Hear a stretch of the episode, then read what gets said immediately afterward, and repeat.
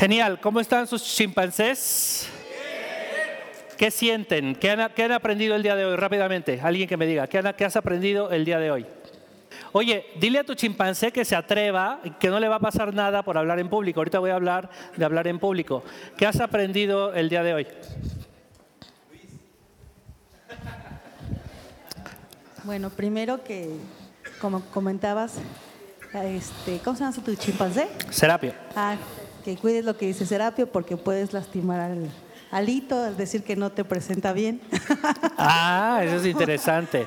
Interesante. No, solamente estos dos presentadores. No, no es cierto, todos, pero me refiero a que dijo Serapio, pero tienes razón. Este, no, pero en general la verdad es muy interesante. Yo creo que apenas voy conociendo que toda mi vida me dominó, este, en mi caso, Shana, se llama. Chana. Shana. Ok. Este, soy, siempre he sido como totalmente emocional. Es muy interesante saber cómo poder trabajar y dominar a, a este, Gracias, a este chimpancé. Me parece una técnica bastante interesante, como darte el tiempo de, de preguntarte, ¿no? Este, creo que es eh, un material muy, muy extenso. Creo que te quedas corto con lo poco que presentas. Digo, no, no, no porque esté mal, sino es muy amplio. Este, a lo mejor nos faltarían como prácticas y técnicas para irnos en, un momento de, a ver, vamos a hacer este escenario, ¿cómo estarías actuando? ¿no? Bueno, a mí creo que la práctica me, me, me lleva mucho a entender más las situaciones, ¿no?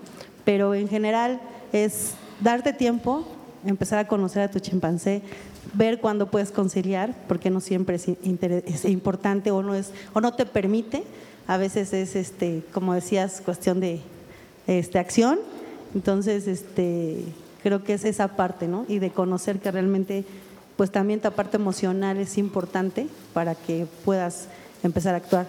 Como comentaba nuestra compañera, los libros o los audios, es, no solo es, es un constante, ¿no? Creo que de- desde el momento que llegamos a Yobar es un constante aprendizaje y darnos cuenta que, como dicen muchos filósofos, entre más sabes que sabes, que sabes que no sabes nada, y es estar en constante práctica, en constante búsqueda, en, en- en constante aprendizaje. ¿no? Solo O sea, sé que no sé nada, ¿no? es, Pues muchas gracias. Un aplauso. Buenísimo. ¿Alguien más? A ver, chimpancés, no les va a pasar nada si hablan y participan, no va a pasar nada. Ajá, aquí tenemos, ah bueno, una acá y después allá, venga. Ah, sobre lo que decías, ¿me, recuerdas tu nombre, Shana? ¿La dueña de Shana, cómo se llama? Evelyn.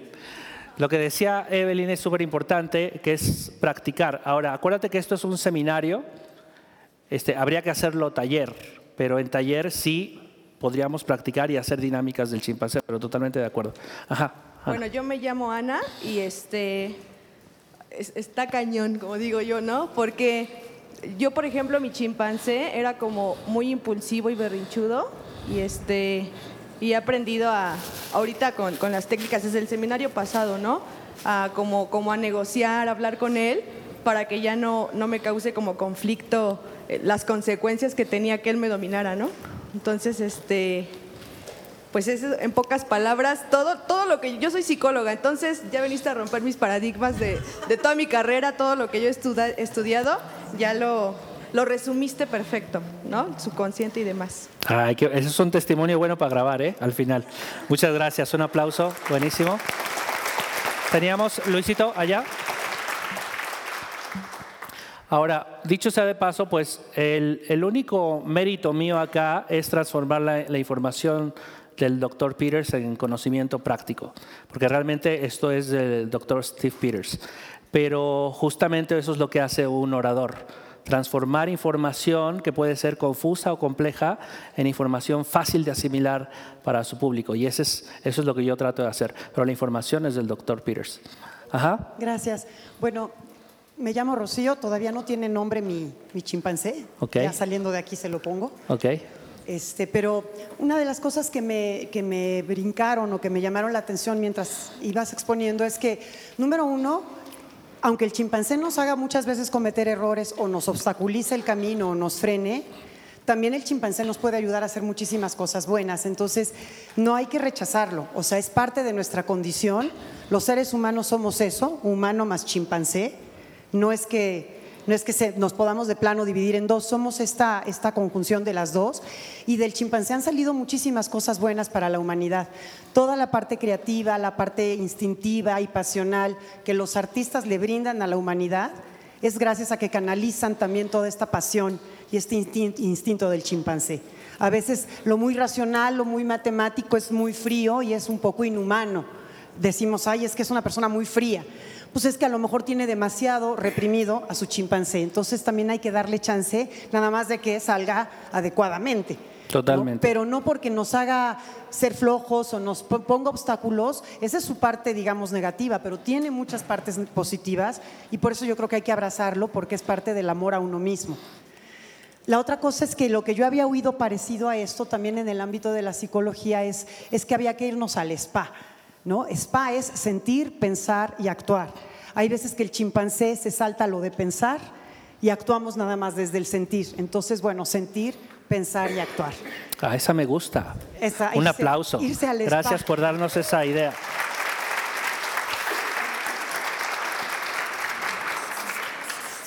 Y la última cosa que quería comentar es que lo que es muy padre, para que veamos que, que el chimpancé tiene una parte también muy luminosa, es que el chimpancé se va a entusiasmar con los logros de la otra parte. Entonces, ahí se convierte en un aliado. Ahí se convierte en un aliado. Entonces, pues nada más. Son las tres cosas que yo iba reflexionando al mismo tiempo que iba escuchando tú. No, excelente reflexión. Ya están listas para dar seminario, ¿eh? No, Felicidades. gracias. Un aplauso. Gracias. Buenísimo. Tenemos una más, una más aquí, Lito, por favor. Excelente. Una más y ya. Totalmente de acuerdo contigo. Hola, buenas tardes. Es la primera vez que hablo en- con tanta gente. ¿En serio? ¿Y cómo te sientes? Me siento bien. ¿Te pongo un reto? ¿Mande? Vente para acá. Vente para acá al escenario. Vente, vente, vente, vente, vente, vente.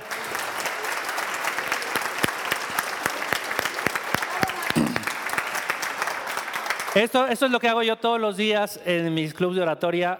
Pongo a la gente a romper sus miedos porque tiene un mensaje importante para nosotros, pues quiero que te oigan todos y tú quieres que te escuchen todos. Entonces, controla tu chimpancé y dinos qué nos tienes que decir.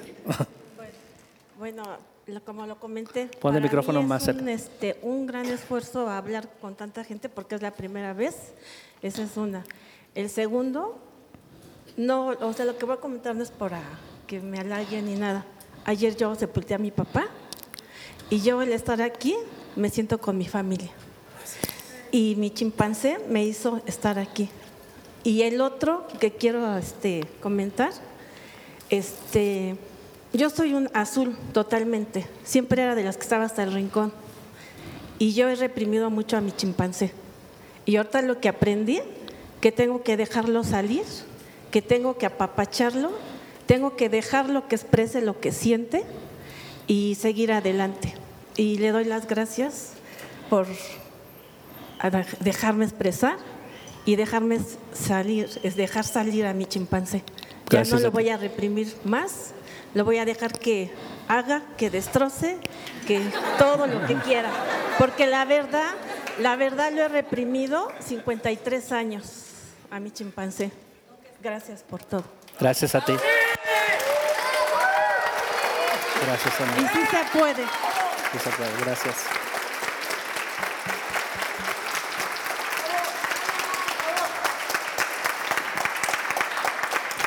Wow, qué maravilla, ¿no? Eso sí es saber manejar a tu chimpancé de todo esto y estar aquí parada de frente de nosotros. Te felicito muchísimo. Pues esto es lo que hace la información. Por eso a mí me encanta conocer, leer, venir a cursos, ver videos, porque aprendo cosas para mí y que de paso puedo transformar en conocimiento para otras personas. Entonces, esta segunda parte va a ser un poquito distinta a lo que te tenemos acostumbrado, porque acuérdate que las segundas partes siempre el orador da su historia. Yo esta vez no voy a contar la historia. Este, le- le- me fui a comer con Estela el otro día y le decía, no quiero dar la historia, ya la acabo de dar y está muy reciente, o sea, eh, yo sé que hay gente nueva, pero las personas nuevas pueden escuchar la historia en el audio. Entonces, vamos a, a ocupar la segunda parte para hablar de cómo manejan otras personas sus chimpancés. ¿Te parece bien?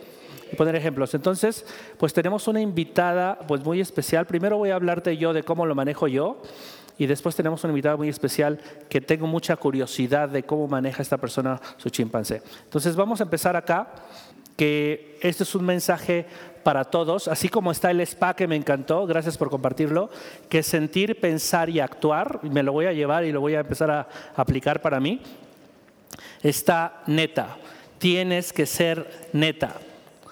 Y neta significa normal, esperado, tomado en cuenta y aceptado. ¿Qué significa neta?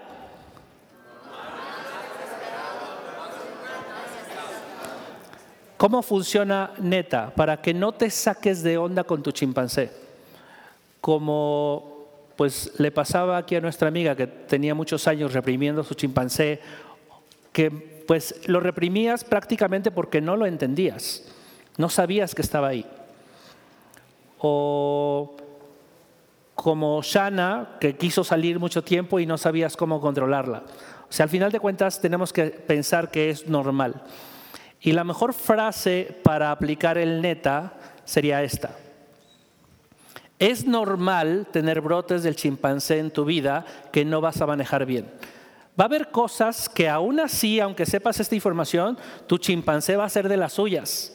Solamente que ahora vas a estar consciente que no eres tú y que fue tu chimpancé y entonces la culpa pues ya no va a ser tanto para ti, sino vas a decir, ok, esto que pasó fue el chimpancé a esta persona que le gritoneé el otro día y que la herí sus sentimientos, sé que es mi chimpancé.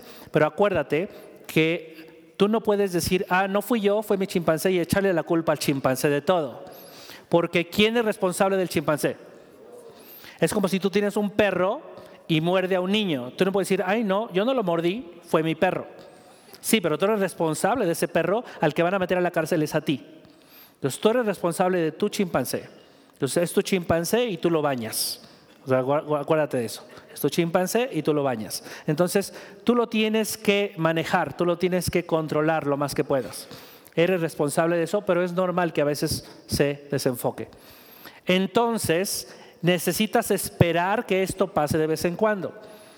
O sea, no me va a caer de extraño que un día mi chimpancé se descontrole y empiece ya a comer chocolates a las 4 de la mañana, como me ha pasado, que digo, ¿y la caja de chocolates? Pues ya me la acabé. No me di cuenta qué hora. Fue Serapio que se, se escabulló y se comió la caja de chocolates.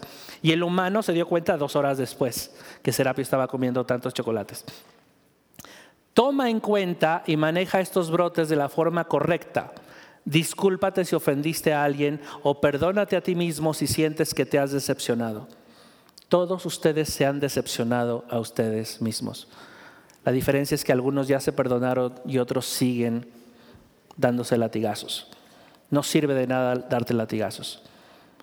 Los errores y los brotes del chimpancé son para guiarnos por un mejor camino, no son para recriminarnos.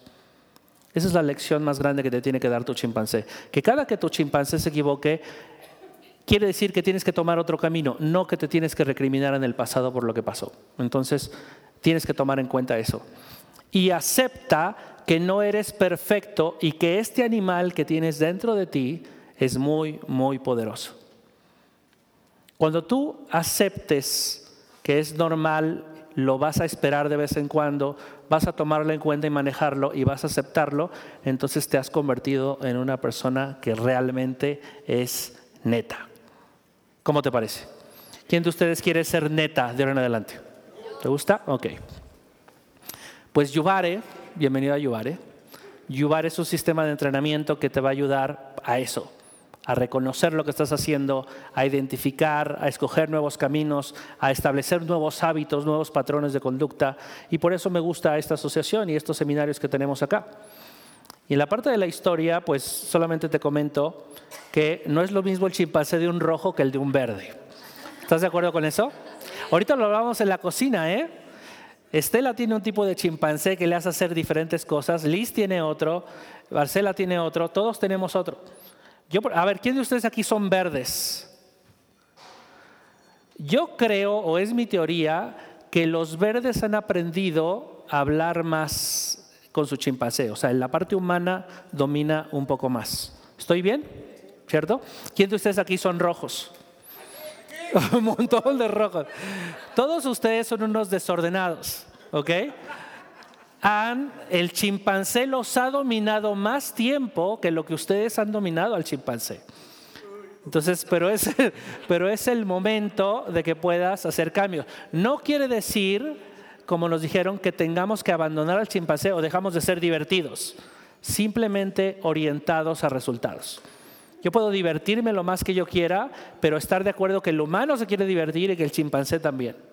Entonces es buscar esa comunión entre el humano y el chimpancé los que nos va a ocasionar menos problemas, nos va a dar más felicidad en la vida. Por ejemplo, ¿qué es lo que quiere Enrique, el humano? Enrique quiere estudiar, leer libros, trabajar, hacer llamadas, mandar correos, enfocarse. Pero una cosa es lo que quiere Enrique y otra cosa es lo que quiere Serapio. Esta foto me encantó. O sea, Serapio se escabulle por todos lados porque quiere ver memes, porque quiere ver historias, porque está distraído con la ardilla que pasó. Serapio te va a decir, haz esto y tú le tienes que decir, cámate por favor, Serapio. Serapio, cámate por favor. Serapio quiere hacer todo esto.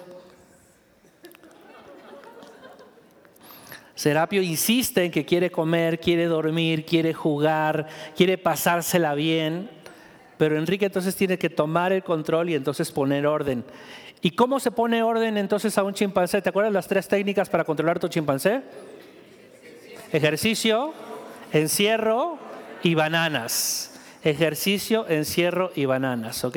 Es la trilogía del chimpancé. Entonces, ¿qué hago yo para manejar a Serapio? Primero te voy a dar mi versión. Yo hago mucha visualización. Visualizo qué es lo que quiero, cómo lo quiero, por qué lo quiero, me hago preguntas acerca del resultado final y eso me va motivando.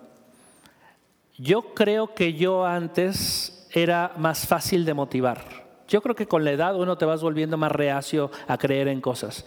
Entonces, ¿qué hago? Ya no me motivo tan fácil. Para motivarme en algo, pienso en el resultado y lo aumento hasta que ese resultado me motive. Por ejemplo, a lo mejor para mí antes ganar 10 mil pesos extras era súper motivante y trabajaba mucho por eso. Ahorita ganar 10 mil pesos extras no me motiva, pero ganar 200 mil sí.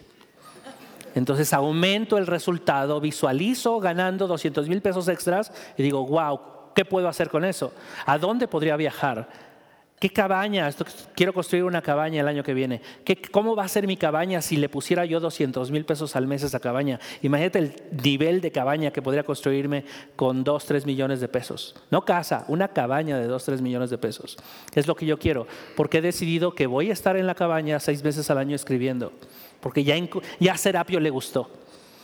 Esto que Serapio decía, ay, qué aburrido eso de escribir. Ahorita Serapio, le pregunto, Serapio, ¿cómo ves esta idea? Dale, ponla, ponla, ponla. Entonces me motiva eso, ¿no?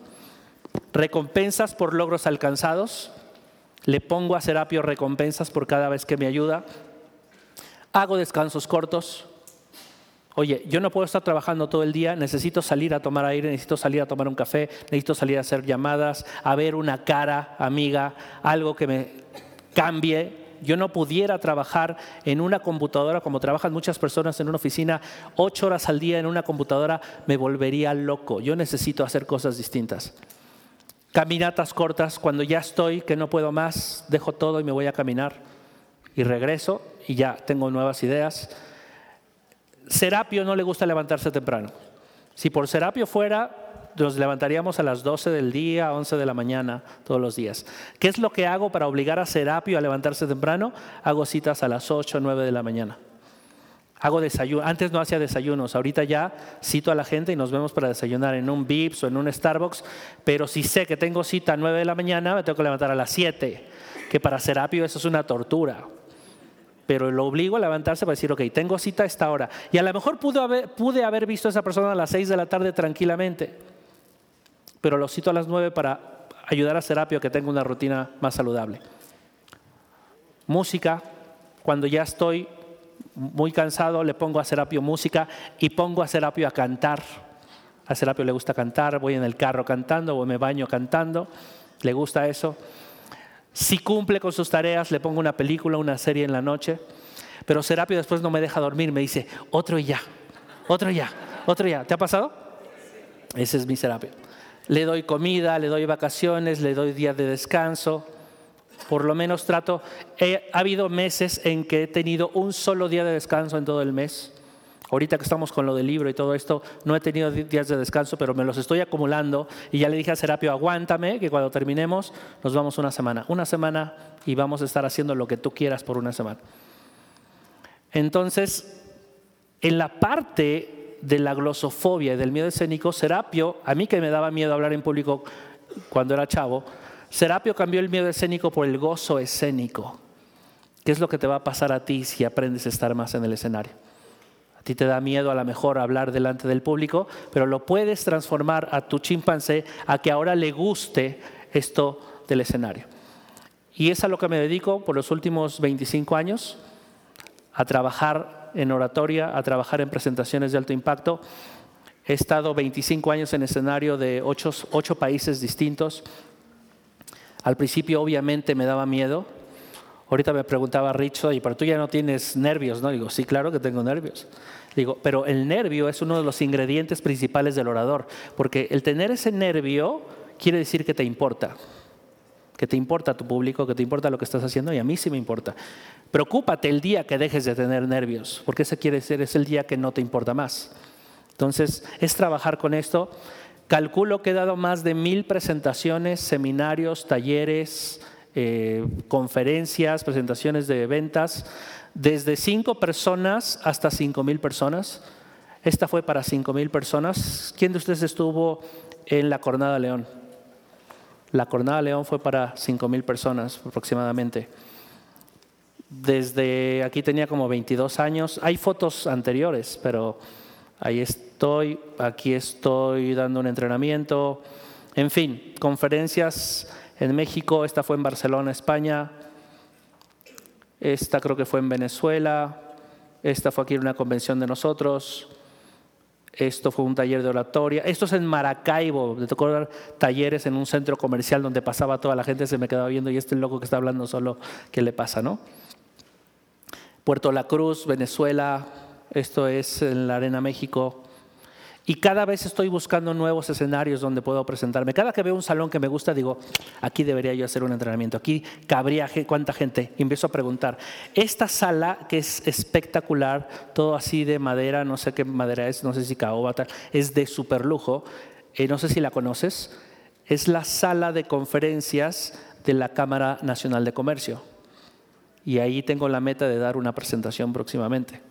Entonces, he estado haciendo por 14 años ya seminarios de oratoria y presentaciones de alto impacto. Hemos tenido grupos, diferentes grupos en México, Venezuela, en Colombia, en España. Y eso es lo que me encanta hacer hoy en día, capacitar gente, ayudarles a vencer sus, sus, miedos. Uno de los miedos es el miedo escénico. Yo digo que mi seminario de oratoria es un curso de autoestima disfrazado de curso de oratoria. Porque cuando tú vences el miedo a hablar en público y lo aprendes a hacer bien, se te abren todas las demás puertas, porque tu chimpancé también dice, oye, si ya vencimos este miedo, ¿cuál otro podemos vencer? Y empiezas a vencer el otro y el otro y el otro, porque hablar en público es un miedo para más del 40% de las personas en el mundo. ¿Quién de ustedes se reconoce, a lo mejor no ahorita, pero que te dio miedo escénico, que te daba miedo pararte en público? Aquí el 50%. Es más, ahora, ¿quién de ustedes tiene miedo a la muerte? Solamente tres, cuatro personas. ¿Te das cuenta? El 50% le tiene miedo a hablar en público, pero solo cuatro o cinco personas le tienen miedo a la muerte. Con lo cual es más fuerte el miedo escénico que el miedo a la muerte. esas personas entonces prefieren en, un eh, eh, velorio estar en el cajón que estar hablando del muertito. Qué fuerte. Y a eso nos dedicamos nosotros en el Club de Oratoria. Y después de tantos años y tantos grupos en España, etcétera, pues les presento mi libro. He escrito un libro, gracias. Gracias.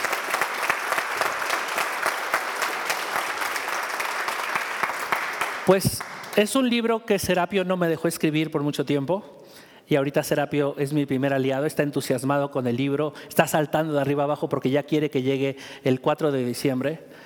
Y Enrique, la parte humana, pues eh, bueno, yo aquí hice una recopilación de los 25 años de experiencia que tengo hablando en público.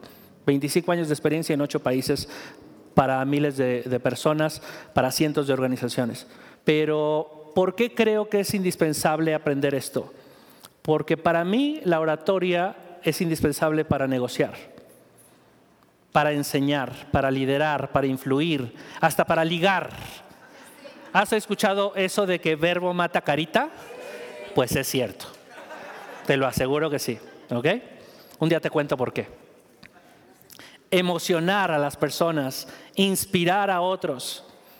En el capítulo de mi libro, en un capítulo del libro, hablo de todas estas una por una y la voy describiendo.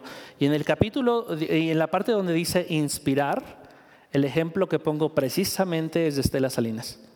Estela Salinas es líder, pero principalmente para mí Estela, que la he visto en diferentes escenarios en Colombia, en Venezuela, en México, en Estados Unidos, para mí Estela es una mujer que inspira. Es una mujer que te hace dejar la zona de confort e ir hacia adelante. Y sé que Estela, no sé si lo hace natural o lo aprendió, pero probablemente, Estela nunca ha venido a un curso de oratoria conmigo, pero tal vez de todas las personas que conozco es la única que no lo necesita. Y por eso quise que ella escribiera el prólogo del libro y diera la presentación del libro, porque Estela sabe, sabe hacer todo esto. Entonces, ¿quién de ustedes les gustaría aprender a hacer todo esto? Y más, transformar vidas, puedes hacerlo con la oratoria, transmitir confianza, vender, clarificar, persuadir, comunicar, impactar, disuadir, persuadir. Todo esto se puede hacer con la oratoria, por eso es tan importante que yo escribiera este libro. Y no es que no hubiera libros de oratoria, pero yo que soy un coleccionista de esto, te lo digo, los mejores libros de oratoria no están en español, están en inglés. Y solo un porcentaje de la gente, primero que nada, que la gente no lee ni en español, ni aunque fuera en su propia lengua, mucho menos en inglés. Entonces quisimos hacer un libro que fuera en español y que fuera pues de la mano del prólogo de Estela. Y hablando de Estela, pues quiero que Estela es nuestra invitada especial del día de hoy. Que ¿A quién de ustedes les gustaría saber cómo pues, la mujer más exitosa del network marketing controla su chimpancé? ¿Sería bueno? ¿Sería interesante? Dale, dale un fuerte aplauso entonces a Estela Salinas.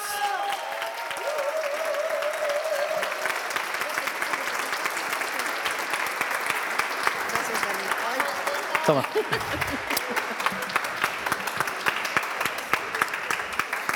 Muchas gracias. Este es el más edificador del mundo. Me encanta. Pues eh, creo que ha sido un seminariazo importantísimo, ¿no? Lo que dijo Lito ahorita al presentar a Enrique es absolutamente cierto. Tú puedes aprender de muchas formas, leyendo muchos libros, en un seminario, en otro seminario, pero entre más, entre más herramientas te den para tú lograr éxito en tu vida, es mejor quedarte con una sola teoría con un solo individuo que te inspire, como, aunque te inspire mucho, pero nutre mucho más. Cuando es de un lado, eh, nutre mucho más o también lo que pasa es que hay uno que te toca más, ¿no? Hay uno con el que empatizas más, hay uno que te lo hace más fácil a ti, a ti en particular. Entonces Enrique me, me decía, ¿no? ¿Por qué no te lanzas y nos dices tú qué haces? Y nosotros hemos dado mucha información aquí. Lo dijo Lito ahorita. ¿Y cuántas veces hemos hablado del cerebro reptiliano? ¿Qué es esto? Pero es mucho más fácil. Y ahí es donde le dan el premio a la persona, ahí es donde el libro se vuelve bestseller. Cuando alguien logra comunicar y toca con esa comunicación o hace caer en conciencia con ese tipo de comunicación a la gran mayoría, ¿no? Ahorita me lo decía mi primo que estábamos hablando de la película de, la vida de Freddie Mercury. Y me decía él, siempre los grandes éxitos, a veces son tres o cuatro compases musicales, pero que son inolvidables que quedan, que oyes dos, tres tamborazos, dos, tres tonos, cuatro, cinco, con las pausas que son, y dices, súbele, como me dijo ahorita mi primo, súbele. Hay algo que te gusta de eso que está pasando, hay algo que te gusta de eso que estás escuchando, o hay algo con lo que resuenas, básicamente, ¿no? Yo siempre he dicho eh, que, que, que el que maneje sus emociones y sus pensamientos es el dueño del mundo. Yo creo que el mundo hoy le pertenece a las personas que controlan sus pensamientos y sus emociones, pero no está fácil. porque es esto? Y no es ni siquiera controlar los pensamientos, es educar a tu mente a pensar lo que tú quieres pensar.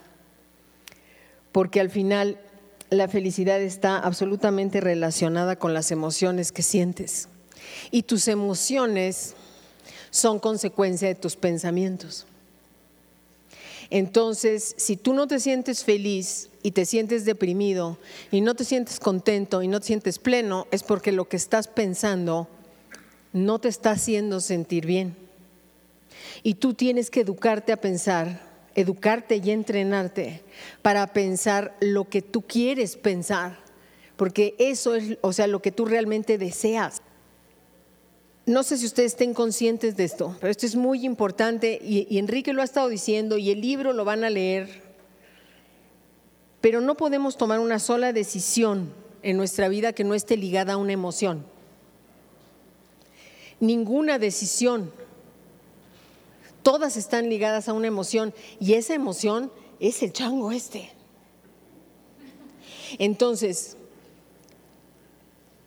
las emociones las lleva una parte de nuestro cerebro y esa, mismo, esa misma parte del cerebro es la que compartimos con los animales, con todos los mamíferos.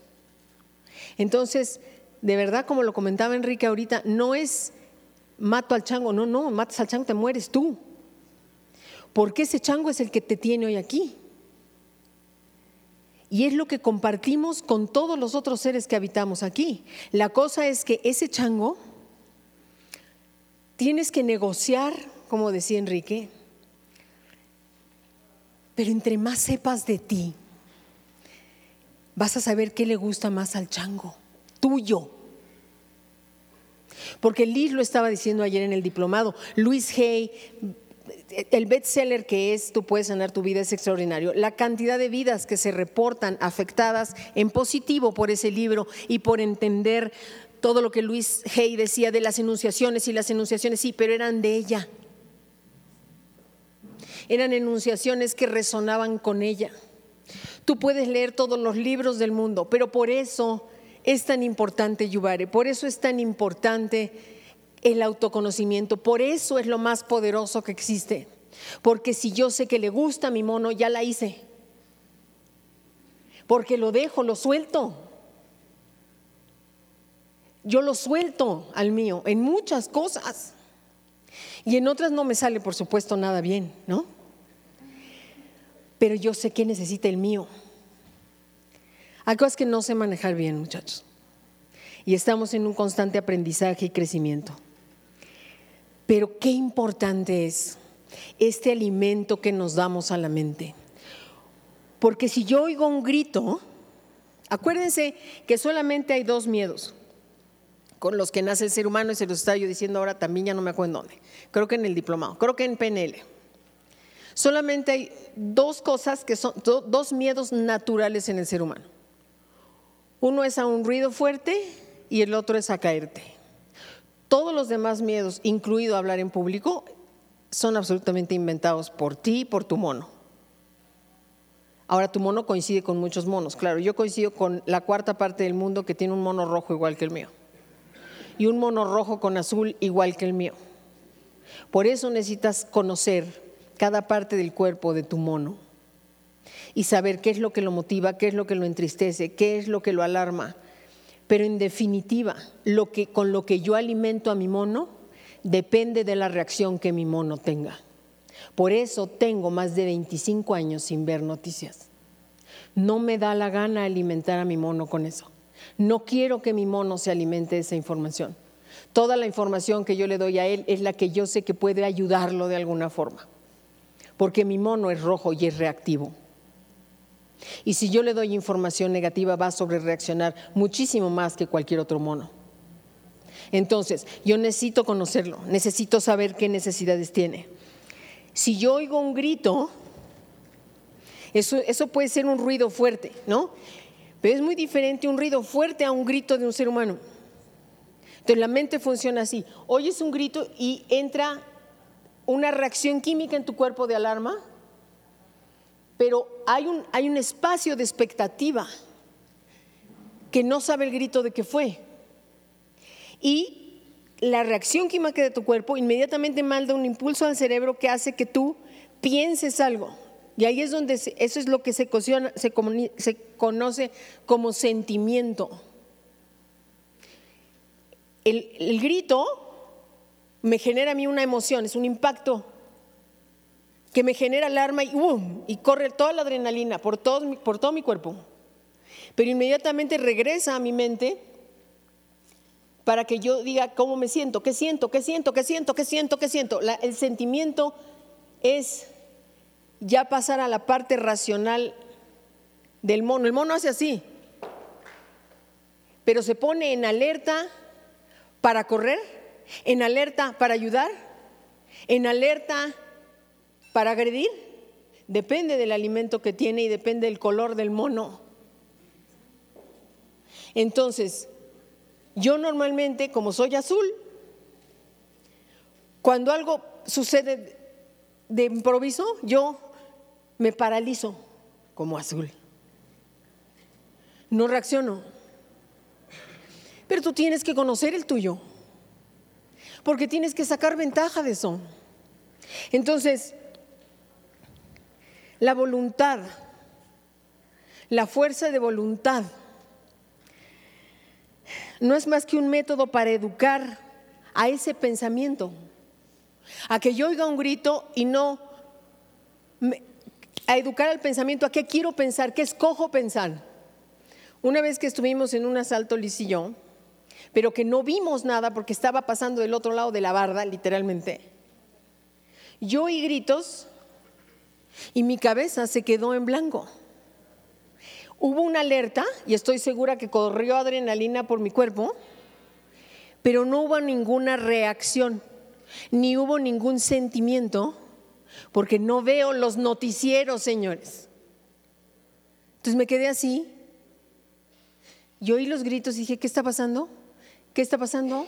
Y mi, y mi cerebro estaba tratando de codificar ese sonido hasta que una niña dijo, están asaltándonos. Y entonces ahí sí ya viene otro tipo de pensamientos y otro tipo de respuestas. Esto que se los digo, se los digo porque voy a seguir insistiendo hasta el último día de mi vida en que ustedes tengan mucho cuidado del alimento que se meten en la cabeza. Porque ese alimento es para el mono. Es lo primero que, tengo que tienen que tener consciente. Si mi mundo está lleno de belleza y está lleno de armonía y soy músico, tienen que salir buenas piezas musicales. Si mi vida está atormentada, ese mono que expresa y ese mono que digiere va a digerir cosas que no son las más agradables. Es importante poner imágenes. Acuérdense que la mente piensa en imágenes. Ponle imagen a tus emociones. Define tus emociones. El libro de Poder sin Límites, acuérdense que tenemos que apalancarnos de todo lo que tenemos. Y una de las cosas que tenemos es la PNL es parte de cómo podemos reprogramar al mono a través de los cinco canales de comunicación, de los tres canales con los que interactuamos. Yo tengo que poner una imagen a lo que yo quiero en la vida, a lo que más quiero. No decir, a mí me gustaría, no, tiene que haber una imagen a la que mi mente pueda acudir inmediatamente. Si el 90% del tiempo nos, rige el mono, que es real, ¿eh? que es toda nuestra parte inconsciente, que es de lo que habla el Señor dispensa también. Que estamos todo el tiempo en lo conocido, en, el inconsciente, que no lo llevamos a la parte racional, que no lo llevamos a la parte frontal del cerebro, que eso es meter al mono. Pero hay un momento en que tú tienes que tener una armonía con eso. Entender a fondo las seis necesidades básicas de las que siempre hemos hablado. ¿Cuáles son esas seis necesidades básicas? La certeza. Tu mono tiene que tener certeza de que va a estar vivo mañana, de que no se va a morir. Y ante un ruido inmediatamente rompes esa necesidad, porque el mono no sabe qué está pasando. Y en la medida en que tú estés vulnerable, ojo con lo que acabo de decir, vulnerable a los ataques del mundo, estás dejando más encuerado a tu mono. Pero le va a afectar más al mono azul que al mono amarillo. Son tantas cosas que tenemos que poner en orden en nuestra cabeza. Pero yo sí, yo tengo que tener certeza en mi vida para yo poder vivir. Estas son necesidades. Las necesidades no es algo que tú puedes negociar. Tú no puedes eh, negociar la necesidad de dormir. Tú no puedes negociar la necesidad de comer. Tú no puedes negociar la necesidad de amar a otra. No lo puedes negociar. Eso lo tienes que sentir. Entonces, la primera necesidad es la certeza. Tú tienes que estar seguro de algunas cosas en tu vida, absolutamente 100%. La segunda necesidad que todos nosotros tenemos y compartimos, que es la no certeza. Eso significa que haya variantes en tu vida. Eso lo necesita el mono a fuerza. El que tú vayas a un partido y no sepas quién va a ganar. El que tú vayas a ver una película y no sepas qué va a pasar. Eso tu alma lo necesita. No es algo negociable. Entonces yo tengo que cubrir todas mis necesidades. La primera, certeza, que voy a estar viva mañana. Y tengo que cerciorarme todas las cosas para yo poder estar viva mañana y estar aquí. La segunda, que no tenga yo la misma rutina, porque si no me mato de alguna forma. Me hago mucho daño, mato al mono, mato muchas cosas, porque el mono no puede ser todos los días lo mismo, porque se vuelve loco. Entonces tengo que tener esta variedad en mi segunda necesidad. Y tengo que tener la necesidad de, ser relevante. Y a muchos de ustedes los he oído decir significativo. Esa palabra no existe en español. No digan cosas que no son. La tercera necesidad es la relevancia. Es cobrar importancia sobre personas y cosas. Yo tengo la necesidad de ser relevante, de destacar.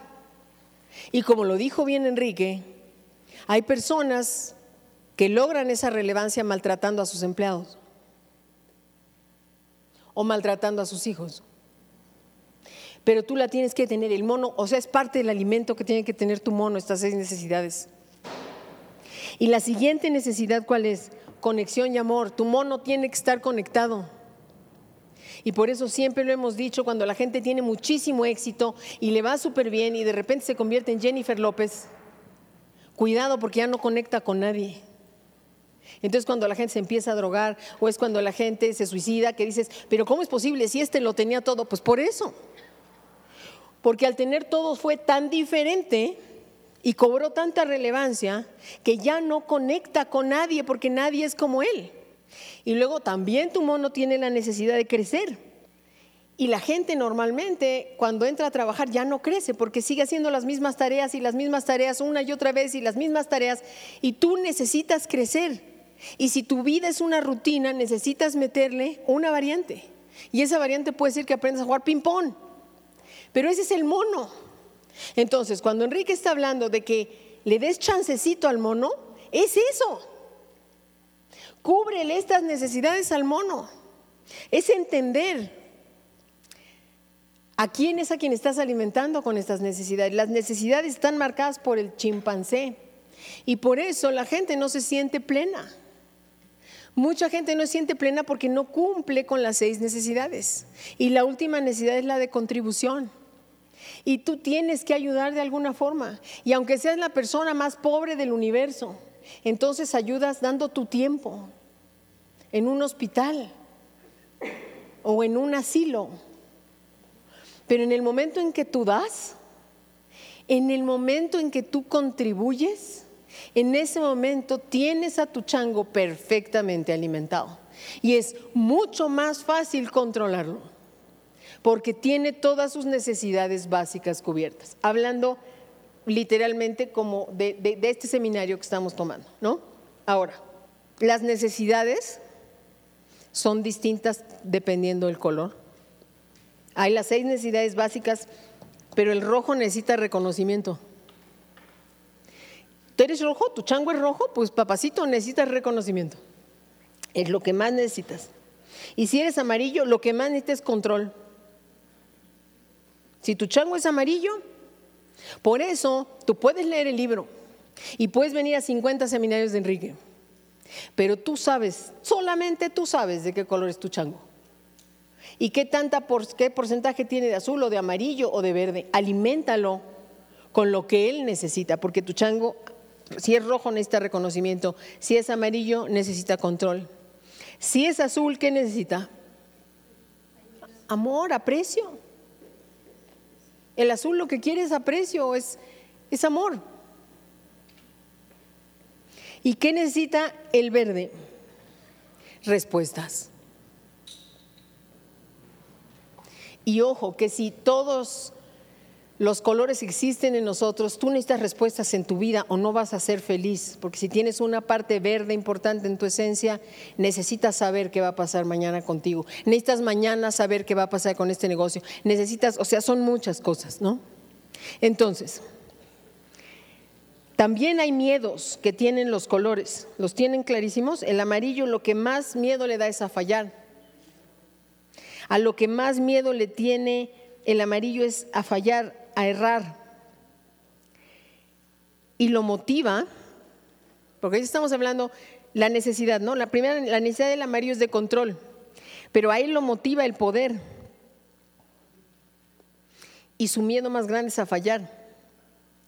Al rojo ya saben que es el reconocimiento. Y también, no nada más es su necesidad, es lo que más lo motiva el aplauso, la risa, la respuesta de los demás. ¿Cuál es el miedo más grande de un rojo? El rechazo, claro. El rechazo.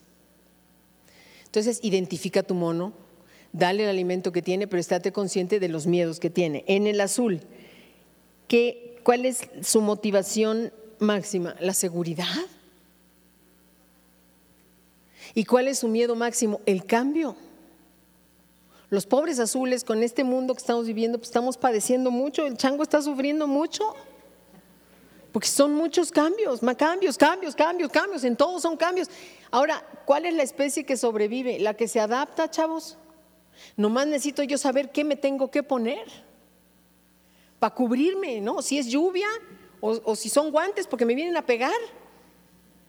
No es lo mismo un chango que el otro, perdón.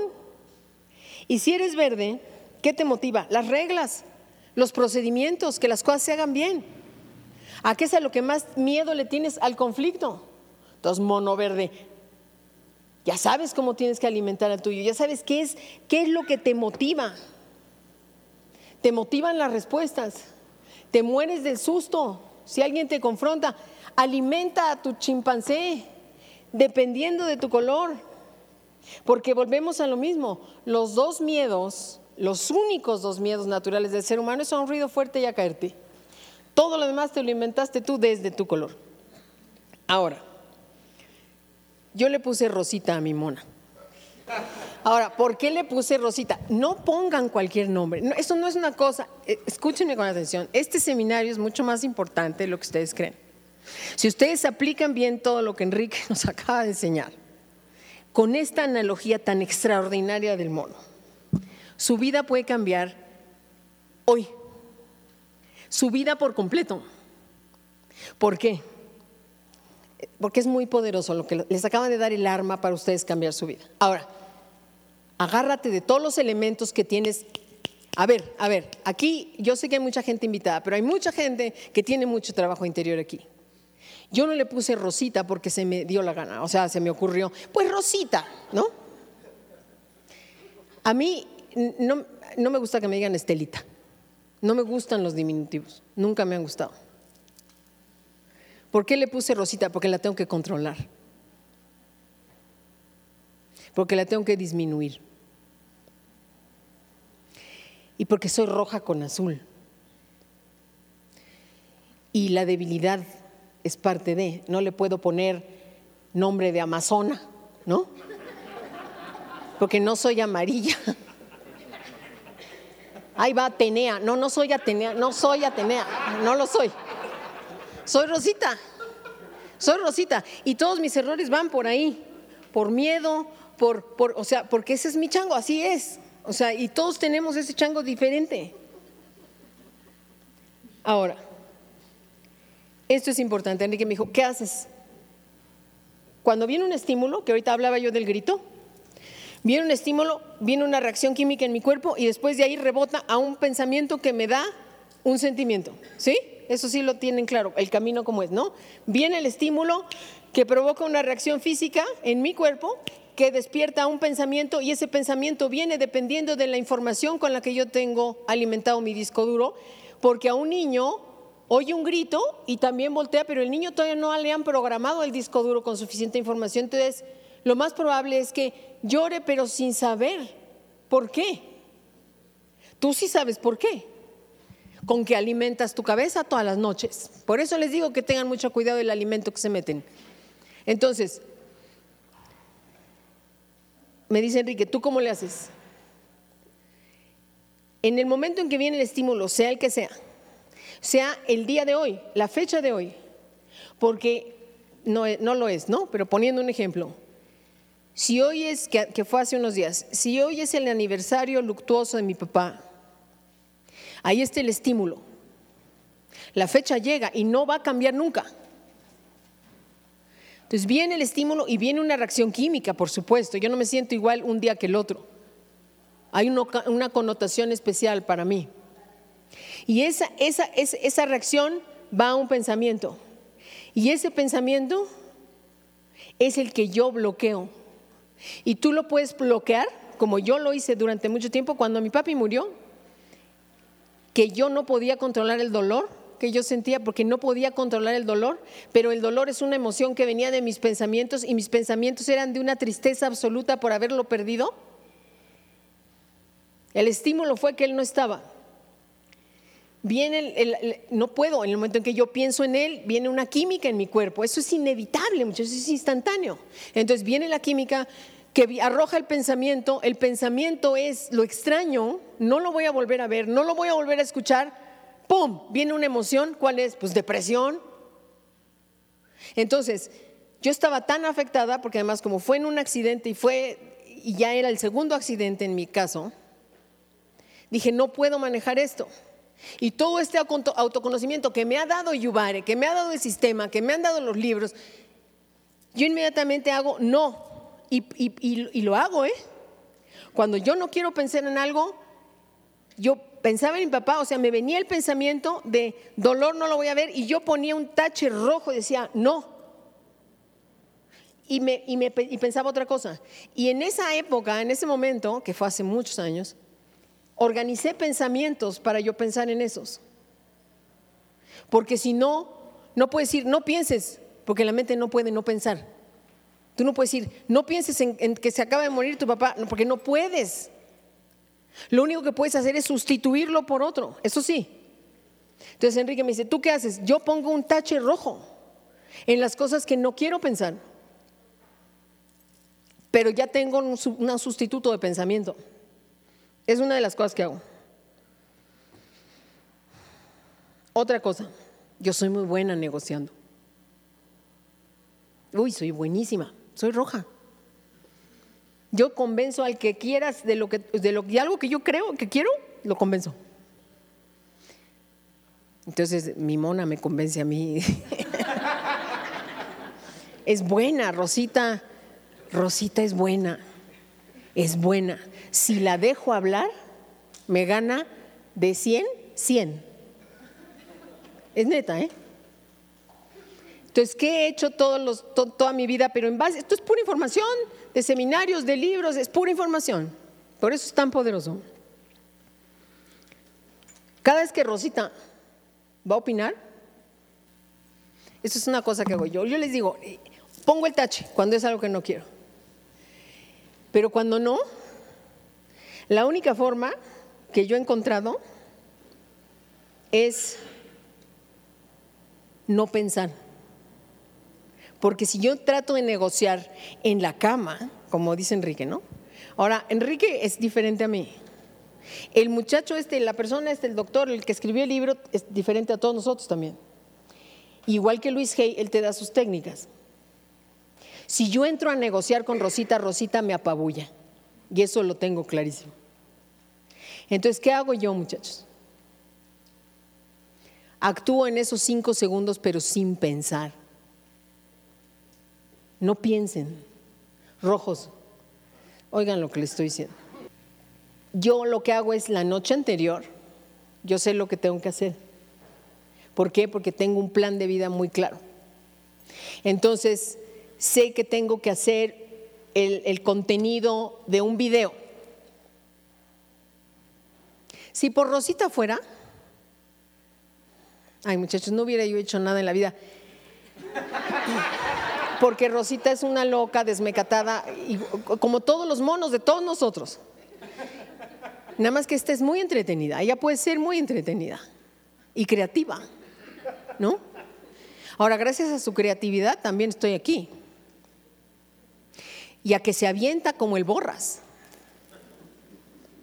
Porque Liz, ¿saben cuántas veces me dice, no, pero ya lo pensaste? No, claro que no lo pensé. Estoy dejando que la intuición de Rosita actúe. Pero mi Rosita es intuitiva. Si tú eres verde, no. Entonces, por eso les digo que ustedes tienen en base a su color que decir, a ver, a ver, a ver, a ver, a ver, a ver, a ver, ¿cuáles son mis puntos flacos y cuáles son mis puntos buenos? Porque yo les digo, ¿qué me funciona a mí? Decir 5, 4, 3, 2, acción. Ese es un ejemplo y hay mucha gente que da esa terapia de los cinco segundos, pero yo no digo, a ver, cinco, como decía ahorita Enrique, ¿no? Me paro eh, en el dos, me siento, no, si yo hago eso, Rosita me gana. En ese, en ese trayecto, Rosita me gana porque es sumamente impulsiva, soy muy roja. Yo digo, cinco, cuando es dos, uno, vámonos, me paro. Digo, A, B, C, D, E, es hoy y es esto, es hoy y es ahora, es hoy y es hoy, es hoy, es hoy. Y me agarro de la E. A, B, C, D, E, es hoy, es ahora. Es hoy, es ahora. Me paro y lo hago. Es hoy, es ahora. No negocio, no estoy en, porque en el diálogo me gana Rosita, a mí. Si eres verde, probablemente no. El rojo sí. Entonces, yo hago la técnica casa de los cinco segundos, pero no la negocio, ni pienso, porque si pienso, ya valí queso, en buen español. Yo digo, en sus marcas listos fuera, vámonos. Y escojan el que, el- el- el que, el que sea para ustedes. Pero que tú digas, me tengo que levantar. Ahí Rosita me convence en tres segundos que no me tengo que levantar. Y me dice, tranquila, que tú eres muy rápida, tú lo puedes hacer muy bien, te puedes bañar mucho más rápido. Además, hoy puedes decidir no lavarte el pelo, entonces no hay problema. Te pone lo mismo de ayer, nada más te cambia la blusa de abajo, ya la hiciste, tienes 15 minutos más. Así es, así es, así es. Yo me pongo a hablar con ella, ya valí que eso, porque es muy buena. Entonces, ¿qué he hecho yo toda mi vida? No pensar, me bloqueo totalmente y entro en acción. Entro en acción. Uno, dos, tres, cuatro, cinco, pam, me paro. A, E, es hoy, es esto, es ahora. Y, ni, ni- ni- ni- todavía ni amanece bien, pero yo ya estoy rumbo a la regadera así, uy, ¿no? ¿Por qué? Porque no puedo pensar. Y ya en el momento en que entras, o sea, yo soy cobarde, soy azul, necesito que lo entiendan, soy azul. Ustedes no tienen idea la cantidad de cosas que hemos tenido que hacer ahora con la empresa. Entonces Liz me dice, tú tienes que hablar con el abogado porque tú fuiste la que hiciste. Ya es que estás amarilla, ¿no? Y yo con mi azul. Y entonces digo, 5, 4, 3, 2, 1. Y le marco.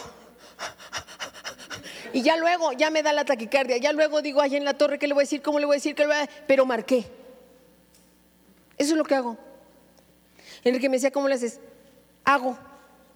Antes de entrar a ningún pensamiento, a ninguna negociación, hago. Así, literal. El otro día me pasó. Ya le hablaste al abogado porque. Y me dio mucho coraje porque me dijo, tú hiciste la negociación, yo no me voy a meter, ¿me oíste? Y claro, en una parte le entiendo porque ella es verde y lo que menos le gustan son las confrontaciones y el abogado no nos había entregado las cosas. Ya. Un, dos, tres, cuatro, cinco, ya. A de es hoy, es ahora, ya. Es así, es así. En sus marcas listos fuera, vámonos, paz. Es así, muchachos.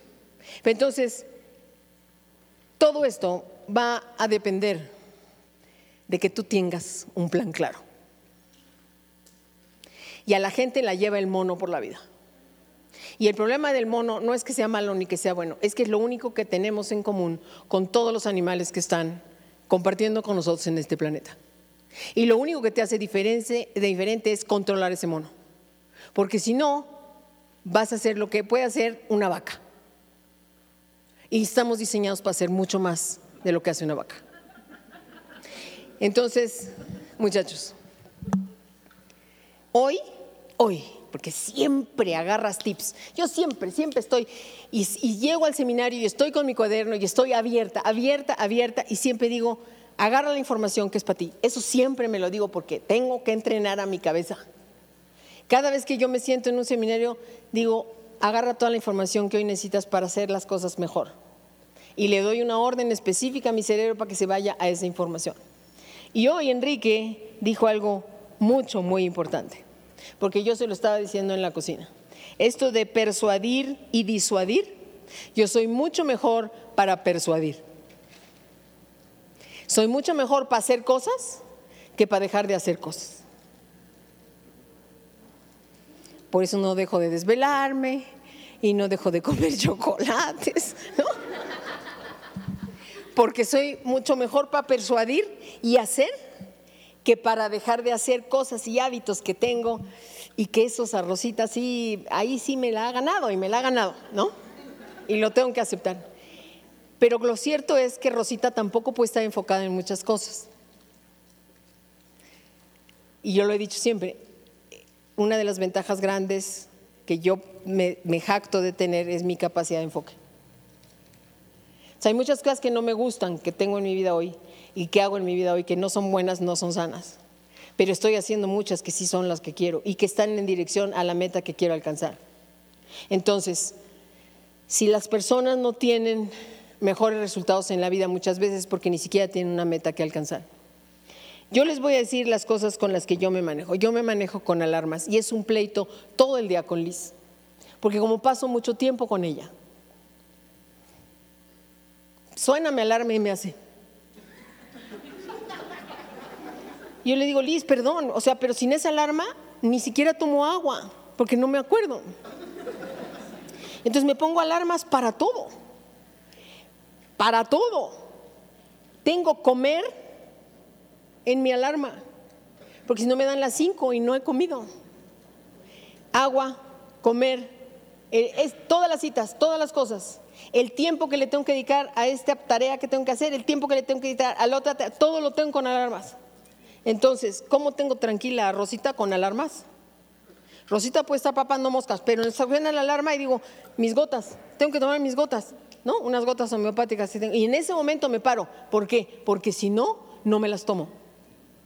Porque me distraigo. Porque Rosita sí lo que tiene es como, como que está papando moscas todo el día. Entonces, si yo no tomo acción inmediata, mi mamá me dice, ay, es que me caí y no sé qué, y casi se fractura, ¿no? Y cuando veo en qué se subió, de estas sillas de bar, que son asientitos así, en una periquera, pues claro que se cayó, ¿no? Entonces, en ese momento me puse una alarma. En ese instante, comprar escalera. Y me la puse a las dos horas, y a las dos horas yo no me acordaba que mamá se había caído porque soy roja, pero ahí en ese momento dije, mañana lo primero que tengo que hacer es ir al Costco por una escalera. Así funciono. Así me he controlado toda la vida y les juro que funciona. Y con metas a corto plazo. Yo sé que aquí hay personas que están por primera vez. Esto es, Yubar es un sistema de capacitación integral, lo es. Yubar es un sistema donde tú vas a ser una mejor papá, un mejor papá, una mejor mamá, un mejor hermano, un mejor hijo, eh, un mejor ser humano. Rosita, Felipe, este, ¿cómo se llama el tuyo? Serapio, que hoy Serapio se estaba manifestando. Dos veces agarró dos micrófonos, Enrique. No, no, oigan lo que les voy a decir, oigan lo que les voy a decir. El inconsciente se, maneja de formas muy... Es la única vez que yo he visto que Enrique hace eso. Y está hablando de sus dos yos. Y ahí sale y vuelve. Dos veces lo hizo, es que no lo hizo una vez. Bueno, yo soy psicóloga y mi malformación me hace estar interpretando las cosas todo el tiempo. Pero es real que la única vez que yo he visto que Enrique hace eso, y lo hizo dos veces. ¿Qué es eso? Es serapio. En definitiva es serapio, porque le está dando todo el espacio y el lugar para expresarse. Porque está hablando de él. Porque está reconociendo este cerebro reptiliano, este inconsciente, que es el que nos lleva por la vida. Entonces, aquí vamos a crecer, aquí estamos creciendo, aquí vamos a cambiar, aquí muchas cosas. Pero Yubane es un sistema de capacitación que se inició para que ustedes se hagan millonarios. Y Enrique nos, nos dijo cuántos invitados van a traer el próximo seminario. Aquí hay gente que trae invitados, hay gente que no trae invitados, hay gente que ni se acordó de venir, ¿no? Que ahorita me habló una socia y me dijo, se me olvidó que hoy era el seminario. Digo, eso solamente pasa cuando no sabes para qué vienes al seminario. ¿No? A mí no se me olvida comer, ¿por qué? Porque me da hambre. Pero el hambre es algo que es una necesidad que yo tengo que cubrir. Y si yo hago de una necesidad mi éxito, también me da hambre. Si yo quiero hacerme rico este año, no se me olvida el seminario, porque lo hago una necesidad. Entonces, muchachos, necesitan automanipularse, necesitan domar, educar. No a Rosita, esa, o sea, no al mono, al otro, al que puede tener control. Es el único que puede reaccionar. Entonces, actúen. No piensen, actúen. A mí eso me ha funcionado. Yo vine a darles hoy un tip. Vine a darles hoy un tip. Y vine a aprender también. Yo me voy mm, feliz de este seminario, feliz de que estén aquí. El día 22 tenemos una cita. El día 22 vamos a hablar de lo que vamos a hacer como empresa. Y nosotros vamos a poder capitalizar lo que vamos a hacer con los negocios que tenemos más allá de lo que ustedes se han podido imaginar. Y yo veo un estadio con estas 100 personas o 120 que somos, en 12 meses. Rosita lo ve con una claridad y yo la dejo. La dejo que sueñe, la dejo que se imagine, la dejo, la dejo, la dejo, la dejo que siga pensando, que siga imaginándose, que siga soñando, que siga visualizando. Ahí, para eso está. Pero actúo, no pienso, no negocio con ellos las cosas que me alejan de lo que yo quiero. Así es más fácil. Hagan una necesidad el hacerse ricos. Hagan una necesidad el triunfar. Hagan una necesidad el hacer este negocio. No conozco nada que lo traiga más fácil. El otro día Nimsai me dijo que le había comentado aparte de su equipo que, que yo no tenía ninguna razones racionales para, para saber lo que va a pasar aquí. Pues no, es que no soy yo, es Rosita. Para imaginarse el estadio, para eso está ella. Pero la alimento con puras cosas que le hacen bien. La alimento con pura información que fortalece lo que ella cree.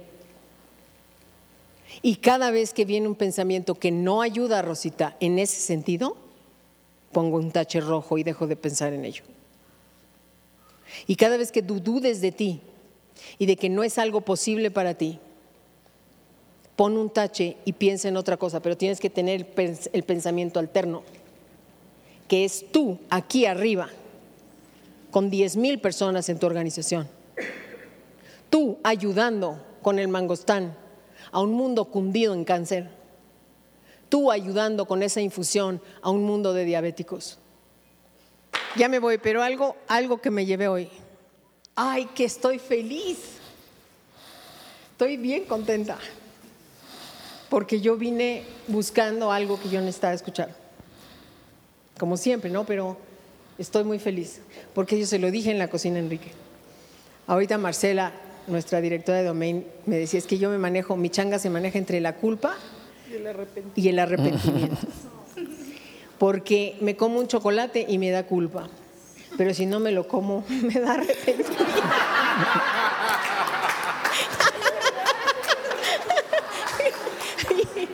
Pero ahorita Enrique nos dijo algo importante, ¿no? Nos dijo, hay una voz que tú escuchas, que es Rosita, ¿no?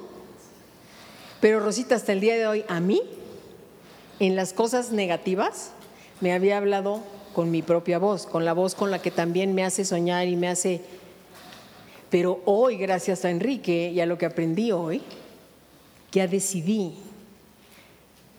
porque yo le dije, Enrique, yo soy muy buena para, ¿cuál, ¿cómo es la palabra? Para persuadir, pero no soy muy buena para disuadir. Soy buena para lanzarme a hacer cosas, tomo acción inmediata, pero soy mala para disuadir. Y lo tengo que aceptar, he sido mala, ¿no? Para disuadir. Para las cosas que no quiero hacer, como no desvelarme o como no comerme el chocolate, yo también. Pero hoy decidí que Rosita va a tener dos tonos de voz. Busquen una persona que no soporten. Porque yo hoy pensé en esa voz.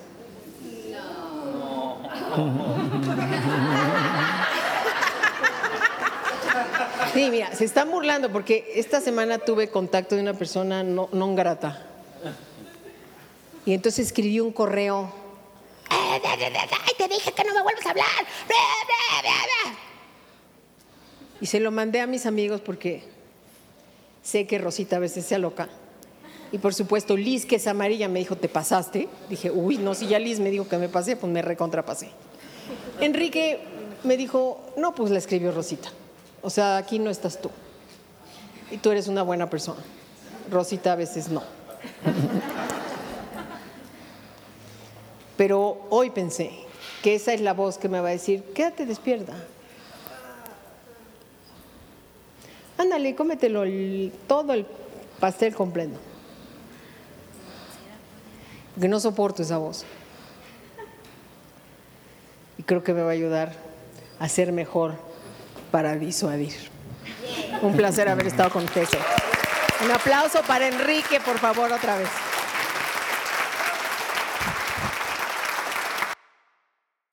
Todos los derechos reservados y Ubare. Prohibida su reproducción.